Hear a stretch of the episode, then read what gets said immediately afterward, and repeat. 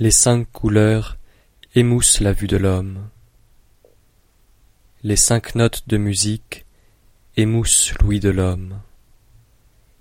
Les cinq saveurs émoussent le goût de l'homme. Les courses violentes, l'exercice de la chasse égarent le cœur de l'homme.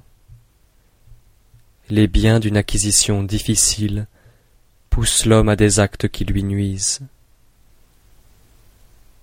De là vient que le saint homme s'occupe de son intérieur et ne s'occupe pas de ses yeux.